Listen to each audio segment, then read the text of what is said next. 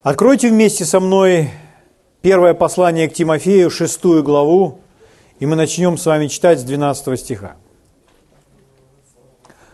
Мы говорим с вами о сражении, которое ведет верующий человек.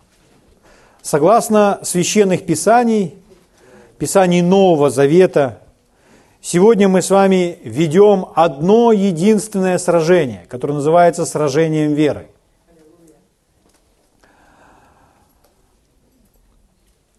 И мы учимся с вами вместе, как вести это сражение, что есть наше сражение веры, чтобы быть в этом эффективным, чтобы не позволить дьяволу нас каким-либо образом обмануть и вытащить на ту территорию сражения, которую, в общем-то, мы и вести-то не должны.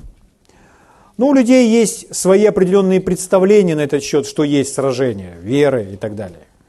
Но мы с вами хотим основываться на священных писаниях, на учении Нового Завета, чтобы разобраться, как рожденный свыше, член тела Христова, ведет сегодня свою битву веры.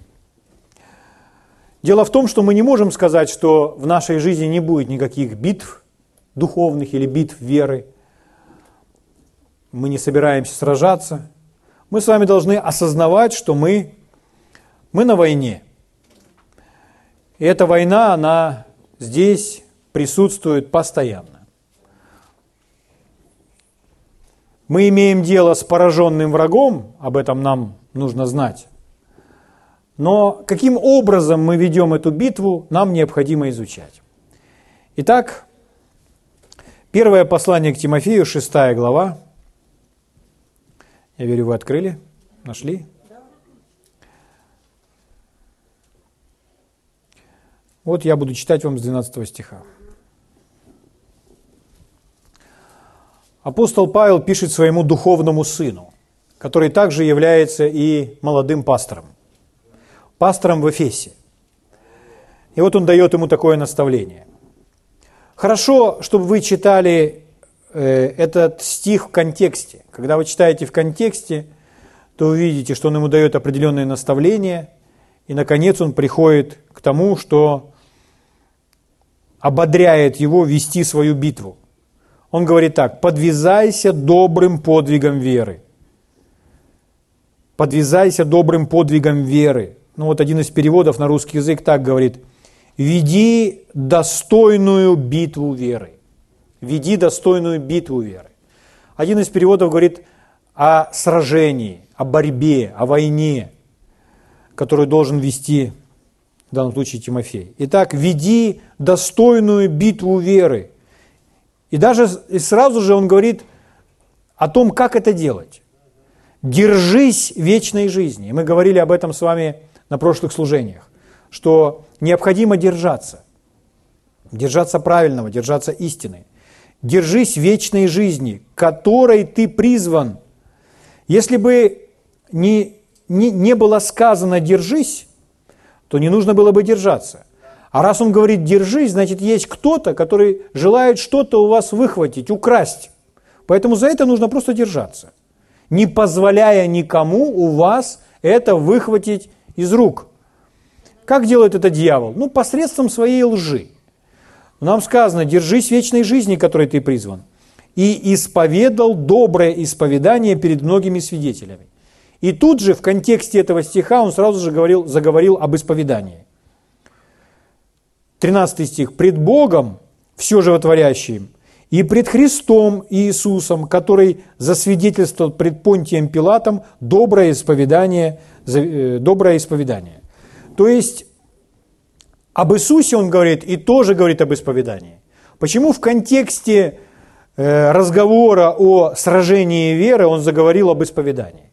Потому что мы ведем свое сражение веры при помощи слов.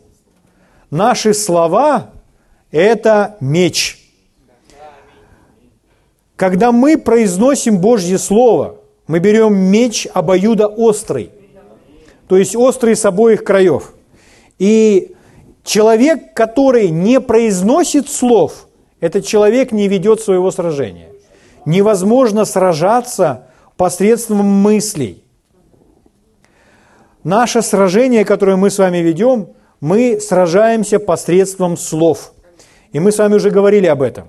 Если вы позабыли, вы можете взять в интернете и переслушать еще раз. Но если вы не научились говорить правильные слова, не научились говорить Божье Слово, Его обетование в лицо давлению врага, то вы не ведете своего сражения. Человек сражается, когда он говорит, когда он исповедует то, что правильно, когда ему хорошо, когда ему трудно, он неизменен в своем исповедании. Он придерживается своего исповедания, своего говорения. Да? Слава Богу. Когда иногда люди приходят впервые в церковь, ну, допустим, такую, как наша, и в этой церкви людей побуждают снова и снова говорить что-то или произносить какие-то места Писания, какие-либо исповедания. А человек думает, что это они тут об этом снова и снова это говорят? И говорит, я не буду это говорить, я буду молчать. И их губы как будто склеены, они не участвуют в этом думая, что да, не совсем это обязательно, или это уже какие-то крайности, снова и снова повторять эти места Писания. Но позвольте я напомню вам, что мы изучали это в прошлый раз, что Иисус является первосвященником нашего исповедания. То есть служение Иисуса как первосвященника основывается на произносимых нами словах. То есть если мы ничего не говорим, мы не даем ему почвы для служения. Он первосвященник нашего исповедания. В нашей жизни исполнится не то слово, которое он сказал, а то слово, которое мы сказали. Чтобы он осуществил это слово, мы с вами должны взять это слово и произнести своими устами. Как мы с вами пережили рождение свыше? Только из-за того, что мы с вами поверили в Бога, поверили в Иисуса? Нет. Сказано, что мы поверили своим сердцем и исповедали своими устами. То есть самое первое, самое главное выражение или действие веры – это исповедание веры. Это исповедание, когда мы с вами говорим то, во что мы с вами верим. Вера, не выраженная в действии, называется мертвая. И такая вера не может спасти человека. Но самое главное, самое первое выражение веры – это исповедание.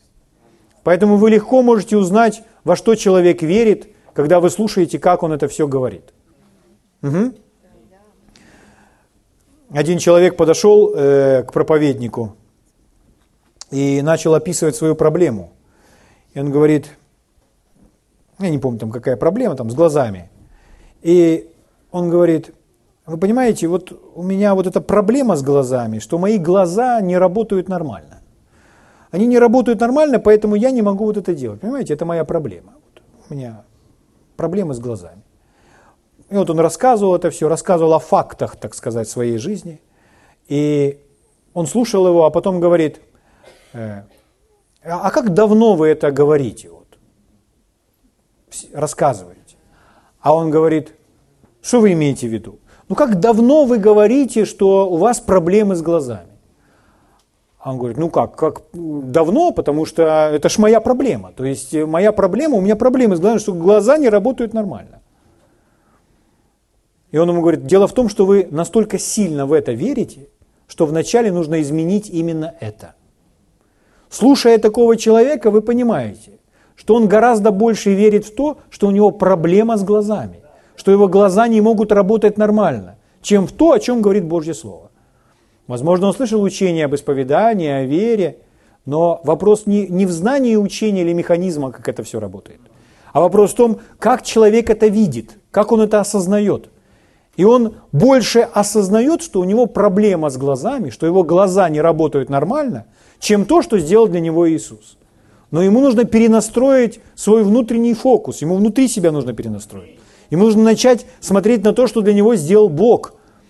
И, и вначале, возможно, просто начать произносить слова которые будут питать его дух, питать его сердце, произносить правильные слова, цитируя места Писания, которые говорят о его здоровье, о его глазах.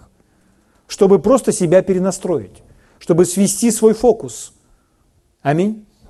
Иаков пишет нам, что наш язык – это как руль у корабля. Корабль большой, а руль маленький. И маленьким рулем управляется большой корабль, большое судно. Так наш с вами язык. Дальше он там другие примеры приводит. Но с рулем это очень наглядный пример, что наш с вами язык – это руль, что мы посредством языка направляем свое судно или свою машину или свой велосипед туда, куда мы с вами хотим. Если мы с вами по жизни идем в определенном направлении, ну вот представьте, что вы идете, допустим, куда вы идете? Ну, в какой-либо магазин, и вы говорите, а как пройти к тому-то, тому-то новому магазину? Там, я знаю, где-то на этой улице там поставили новый магазин строительных материалов. Как туда пройти? А вы пройдете 50 метров – и там с правой стороны будет этот магазин. И вы говорите, хорошо, и вот вы идете. И вот вы идете, идете, идете, и как-то так получилось, что вы как-то перепутали немного направление. И пошли, в общем, мы прошли 50 метров, 100 метров, 500 метров, километр прошли. Магазина нет. И если вы здраво мыслите, вы поймете, так, мне нужно обратно возвращаться, мне нужно искать. То есть я сбился с курса, мое направление неверно. Как правило, человек в таком состоянии не говорит, нет, я все равно буду идти по этому пути до тех пор, пока не появится этот магазин. И вы скажете, это глупо, но это действительно глупо. Так оно и есть. Но в большинстве своем люди, они так себя ведут. Они не меняют то, что они говорят, но они идут в этом же направлении, ожидая, что все-таки в их жизни появится то, что они хотят. Но это не изменится до тех пор, пока человек не изменит то, что он говорит. Поэтому слова, они очень важны в нашей жизни. И Иисус – первосвященник нашего исповедания. Посредством произнесенных нами слов мы были рождены свыше. Язык – это руль. Если мы хотим с вами выровнять свою жизнь, то вначале мы выравниваем ее посредством того, что мы выравниваем то, что мы с вами говорим. Поэтому говорить и обращаться к своему телу – это нормально. То есть, если человек говорил, ой, у меня почки, что-то что с моими почками, что-то с моими, то ли инфекция какая-то, то ли что меня беспокоят почки. Ой, меня беспокоят почки, ой, меня беспокоят почки. Хоп, уже осложнение. И он, ой, у меня что-то с моими почками, ой, у меня что-то с моими почками. Ой, я страдаю по-женски. Я постоянно страдаю по-женски. Будьте очень осторожны и внимательны с теми людьми, которые используют такие слова постоянно, всегда, везде, обобщая все. Поймите, кто-то это, на это все вдохновляет человека. Угу. Обратите внимание, как люди, не задумываясь, в такие особые моменты, они э, реагируют на свою жизнь. То есть, что они, допустим, говорят. То есть, если, допустим, там ударил по пальцу, то обычно исходят такие слова. То есть, если человек ударил по пальцу, то он, он сразу не кричит «Бах! Благословенный палец!» То есть, нет, это нужно человека себя научить так делать. Угу. Среди молодых людей, среди молодых людей настолько все извращено, что э, плохими словами называют и, значит, подразумевая, что это хороший. Ну, то есть все просто... А, а, а ты чертяка! Ты... Понимаете? То есть, откуда это все? То есть, будто такое безобидное. Откуда это? Это дьявол вдохновляет. То есть он взял все исковеркал, все исказил. А вот эти уста нужно наполнить Словом Божьим. Люди, которые научились уже, что неправильные слова говорить неправильно, они поняли, они уже не говорят. Но они не говорят достаточно много правильных слов. Нужно наполнить свой дом правильными словами. И правильно обращаться к своему телу. Правильно обращить, обратиться к своему колену и сказать, колено работает нормально. Мое колено, мои суставы работают нормально. Слава Богу. У меня нормальное кровяное давление, восстанавливайся во имя Иисуса. И человек думает, ну, это что-то такое, такие какие-то крайности. Да нет, Иисус так себя вел постоянно. Иисус постоянно, для него было нормально подойти к дереву и сказать. Для него нормально посмотреть ветру и сказать. Волнам сказать. Больному телу, мертвому телу сказать. Для Иисуса это было нормально. Значит, и для нас должно быть нормально. Говорить, произносить, тренироваться в этом и развиваться. Иисус – первосвященник нашего исповедания. Вы не ведете своего сражения, если вы молчите. Вы ведете свое сражение, когда вы говорите. Когда вы говорите то, во что вы верите. То, что Бог говорит в своем слове. Слава Богу. Угу. Ой, что-то мой гастрит уже мне совсем надоело. Чей-чей гастрит?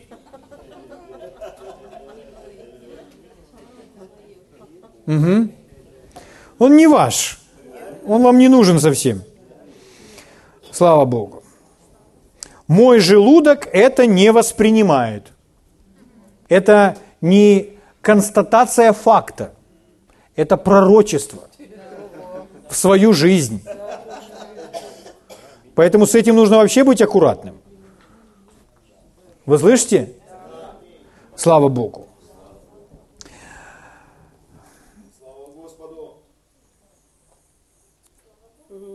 Давайте откроем с вами второе послание к Тимофею, четвертую главу. Второе Тимофея, четвертая глава.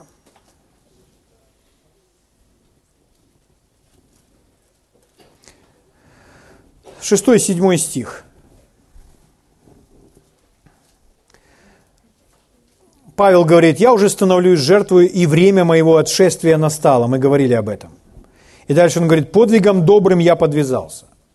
Или совершил свое сражение завершил, закончил свою битву.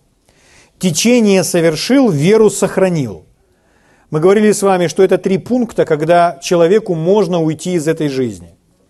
То есть, если человек не сражался, если человек не прошел свое поприще, не совершил свое течение, то не время уходить. Нужно сначала исполнить Божий план для своей жизни, потом уходить с этой земли. Вы сидите, вам 76, и вы думаете, а я еще не начал. Давайте быстрее начинайте, уже пришло время. Аминь. Слава Богу. Когда мы понимаем, вот, что Павел, он говорит, я сражался, я прошел свое поприще. Давайте посмотрим на его удивительный пример, как он говорит о своей битве. Первое послание Коринфянам, 9 глава. Первое послание Коринфянам, 9 глава. 26 стих.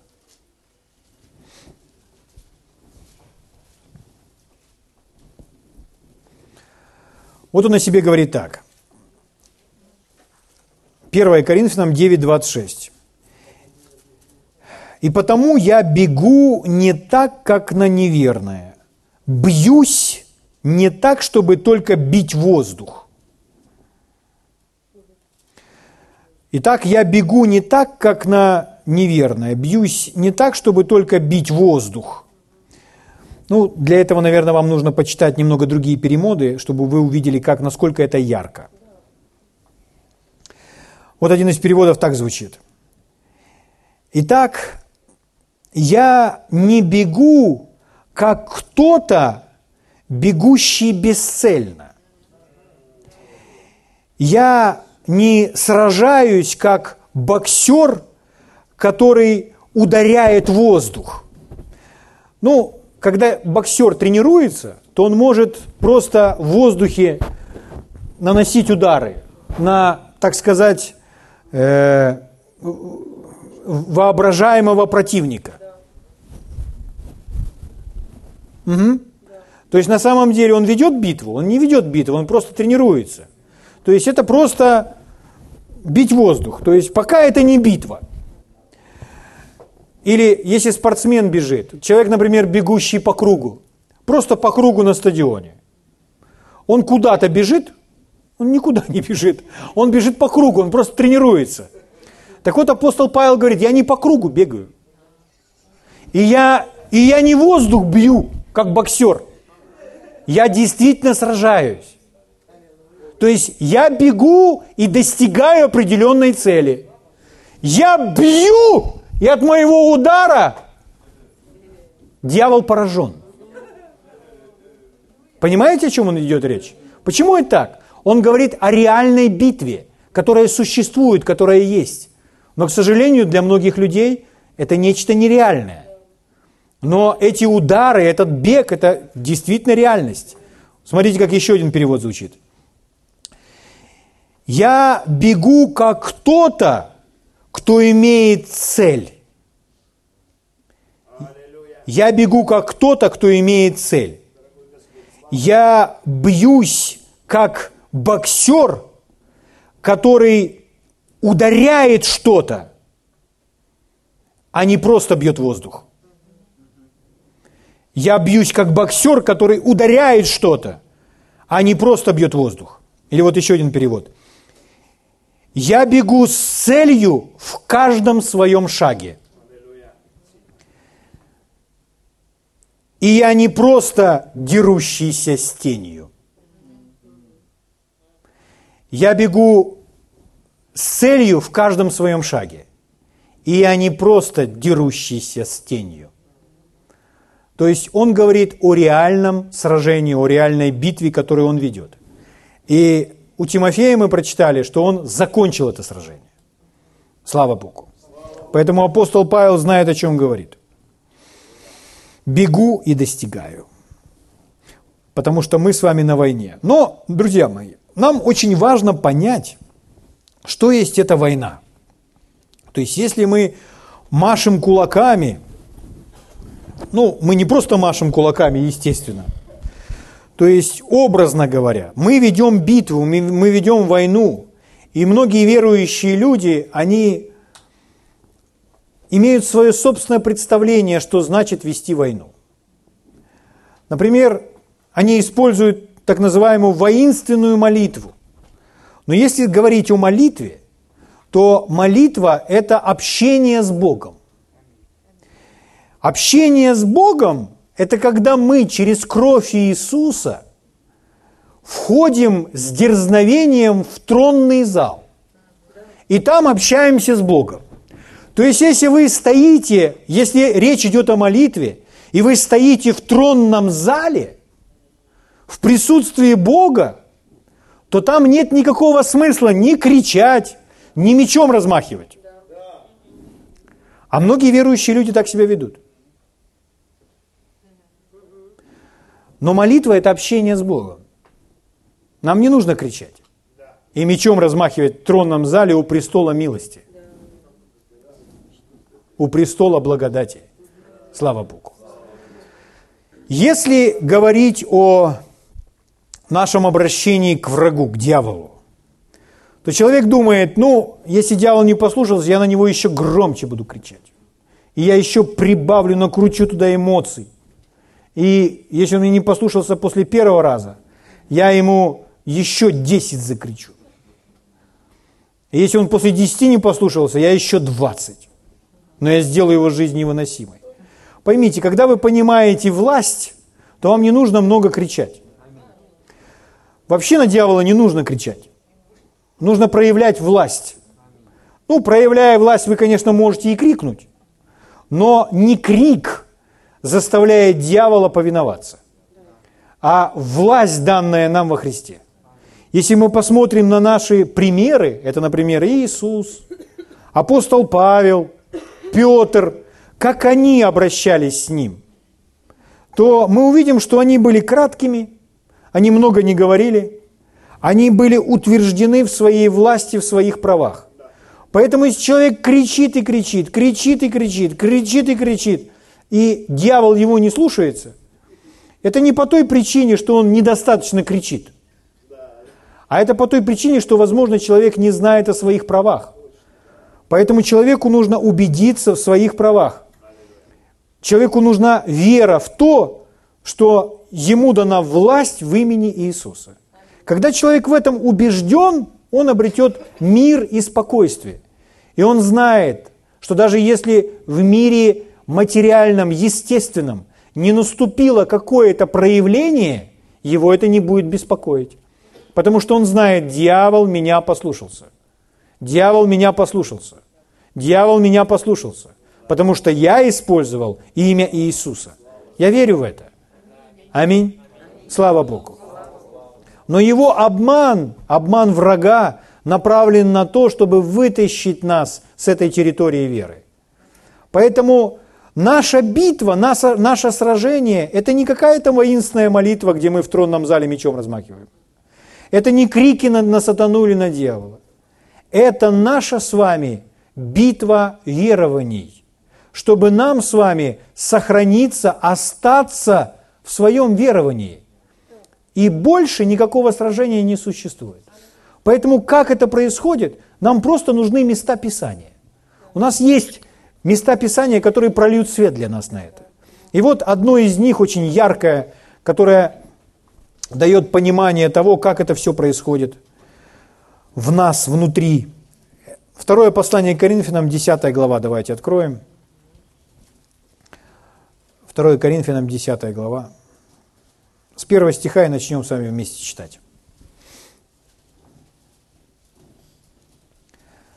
Итак, он говорит. «Я же Павел, который лично между вами скромен, а заочно против вас отважен, убеждаю вас кротостью и снисхождением Христовым».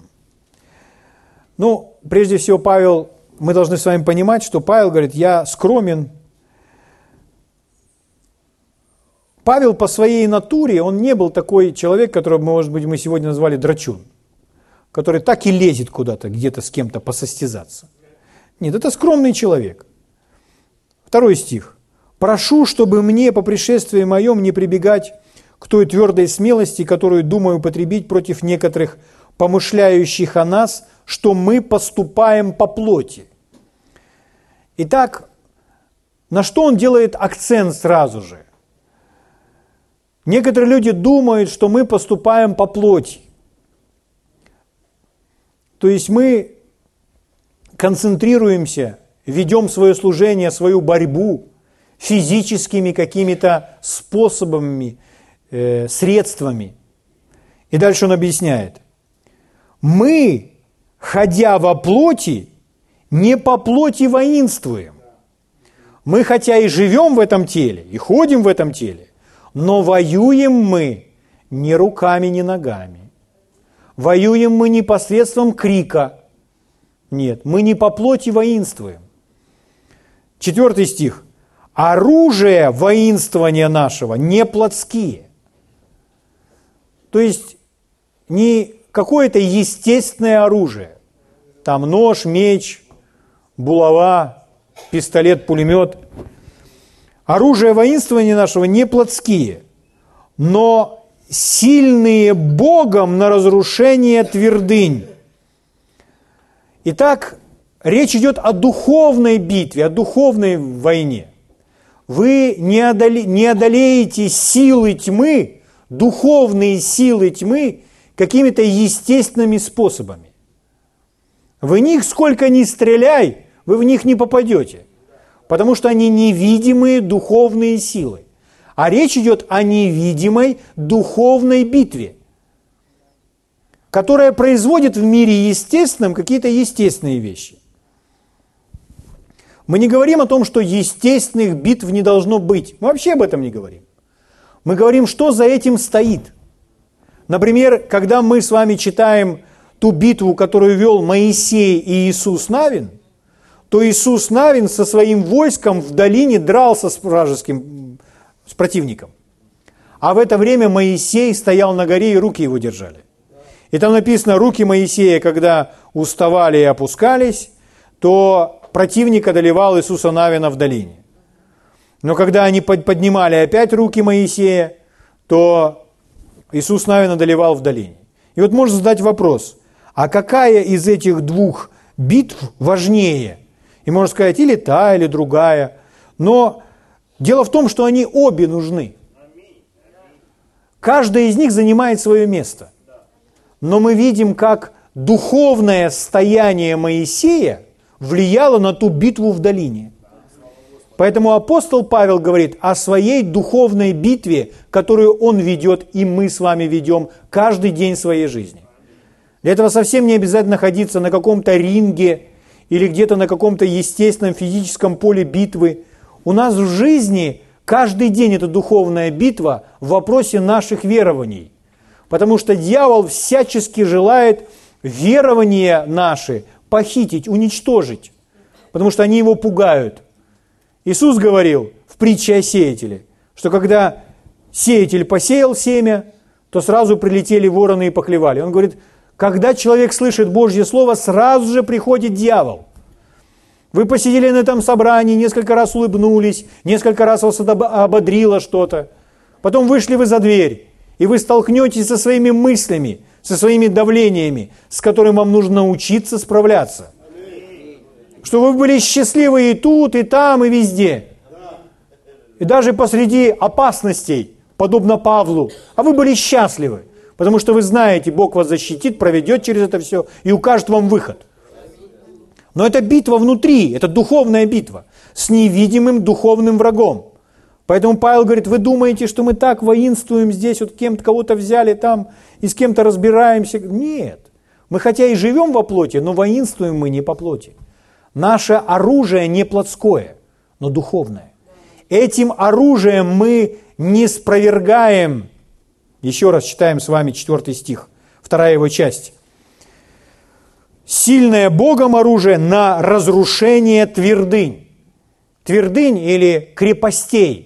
То есть, когда он описывает эти твердыни или крепости, которые строили в то время вокруг города.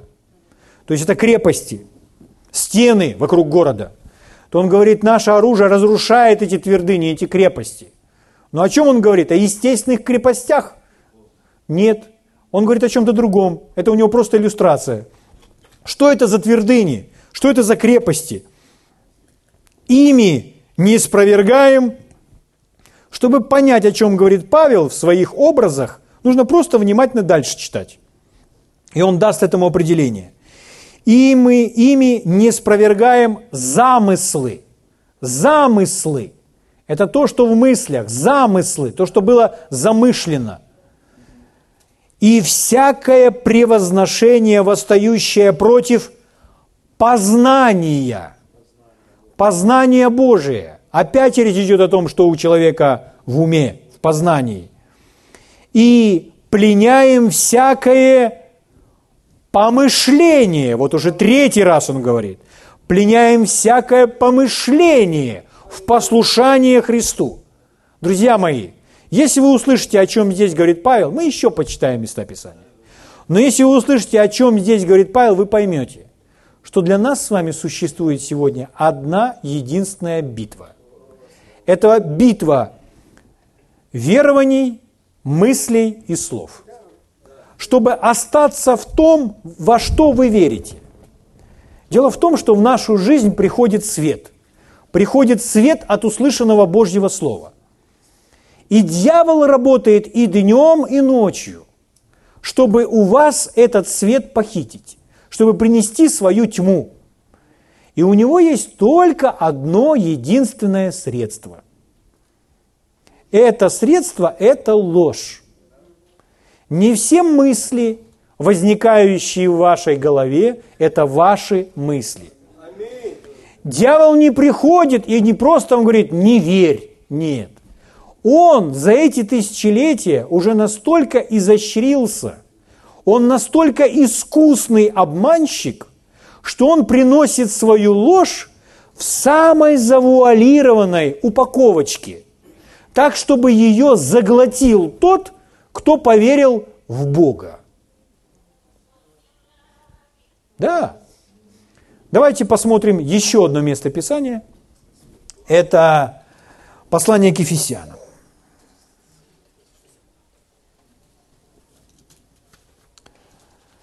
Послание к Ефесянам.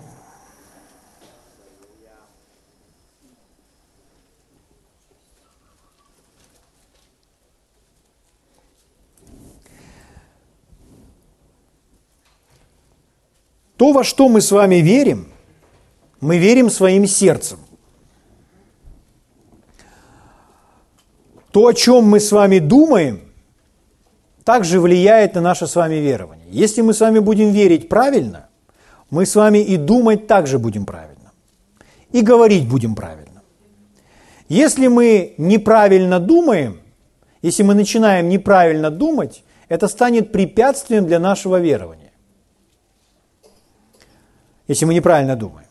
Поэтому дьявол, он приносит различные доводы, замыслы, вытягивая, вытаскивая нас на ринг или на арену, на поле размышлений, чтобы человек начал размышлять. Мы с вами говорили о Еве, которая стояла возле того запретного плода, возле того плода, который сказал Господь не ешьте, она стояла и на него смотрела. И плюс ко всему она еще позволила дьяволу с ней разговаривать. И в результате что случилось? Она проиграла свою битву. Потом ее супруг Адам точно так же ее проиграл. Они ничего с этим не сделали. Дьяволу удалось обмануть женщину в том, что он начал предлагать ей искусные виды спрятанного обмана, спрятанной лжи, заставляя думать, да нет, не умрете. Знает Бог, съешь, будешь как Он. И когда мы позволяем дьяволу говорить свою голову, свой разум, вы не устоите, друзья. Поэтому нужно сразу же не позволять ему говорить, навязывать свой обман, свою ложь. Не нужно выходить на арену размышлений.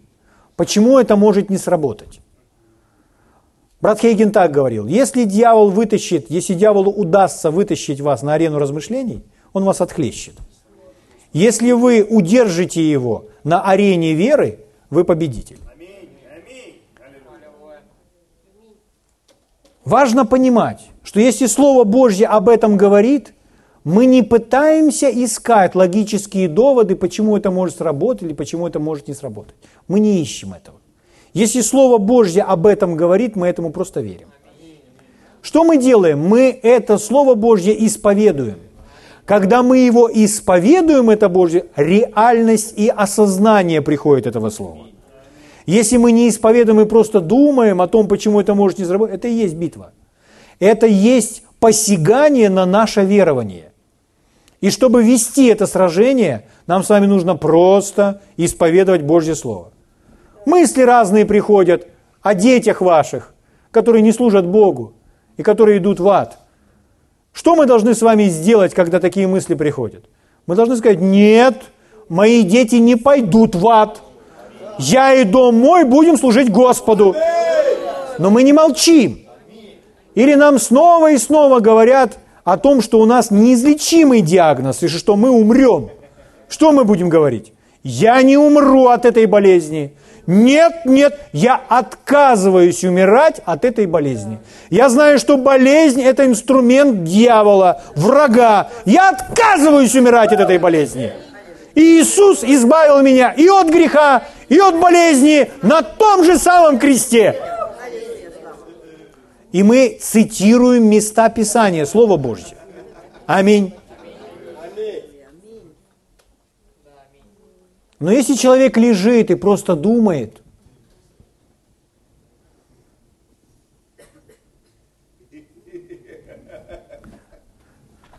Давайте прочитаем Ефесянам. Шестая глава. Ефесянам. Будем читать с вами с 10 стиха. Это тот же Павел, говорит нам с вами. Наконец, братья мои, сестры тоже, написано дальше, укрепляйтесь Господом и могуществом силы Его. Что это значит, друзья мои? мы не ведем просто эту битву, это сражение своими силами. Бог вместе с нами за нас. Он будет через нас совершать свою работу. Поэтому Святой Дух, Божье Слово, кровь Иисуса – это все будет для нас поддержкой, когда мы с вами говорим Божье Слово. Аминь. Итак, укрепляйтесь Господом и могуществом силы Его. Дальше написано, облекитесь или оденьтесь во всеоружие Божие, то есть облекитесь в Божьи доспехи. То есть он просто рисует нам картину такого воина. Облекитесь во всеоружие, в Божьи доспехи. Зачем? Чтобы вам можно или возможно было стать против козней дьявольских. В другом переводе это слово звучит как атак. Чтобы вам возможно было стоять против его атак. Итак, что это за атаки? Что это за козни? Что это за стрелы, о которых он там говорит? Это всевозможные разные лживые доводы. Просто лживые доводы. Поймите, дьявол, он не может заставить человека делать то, что хочется дьяволу. Даже неверующего не может. Поэтому все, что он может делать, он может нагнетать неправильное мышление, неправильное верование.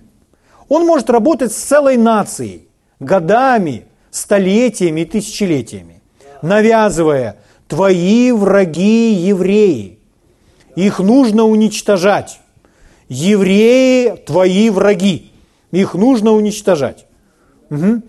Евангелие – это опиум для народа. Поэтому Евангелие нужно запрещать. Евангелие нужно запрещать. И люди, правители и основная масса людей, они верят в это в целых странах. И когда-то мы с вами в такой стране жили. Но когда мы с вами ходили в этой стране, и где-то было Евангелие, что у нас было в наших головах, когда вы были неверующие? Мы с вами.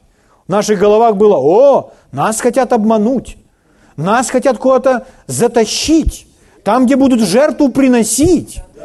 Это все, это все. Откуда это в нашей голове? Это его многовековая работа.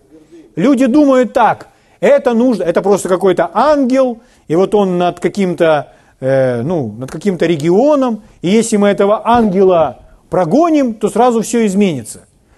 Да нет, нужно принести Божье Слово, нужно принести Евангелие.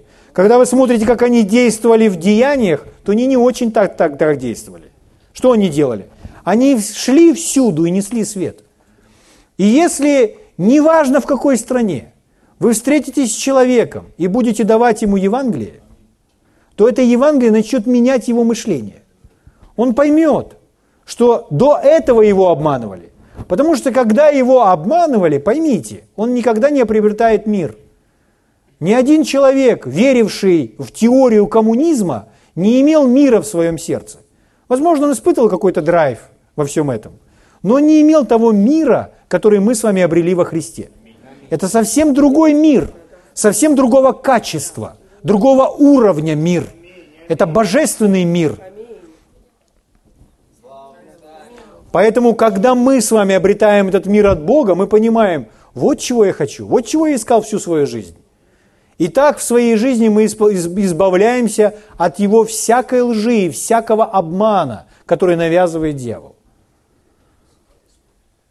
Поэтому Павел призывает нас облечься в Божье всеоружие, чтобы противостать против всех козней дьявольских. И поэтому я вам скажу еще раз, просто чтобы сегодня уже поставить точку и дальше вернуться к этому изучению. В чем наша с вами битва? Наша битва – это битва наших с вами верований. Во что мы верим? Поэтому дьявол сражается за нас, чтобы мы верили в то, что он навязывает, в его ложь, чтобы мы не были победителями в своей жизни, чтобы мы ходили во тьме, чтобы мы не смогли исполнить Божье предназначение, Божью работу.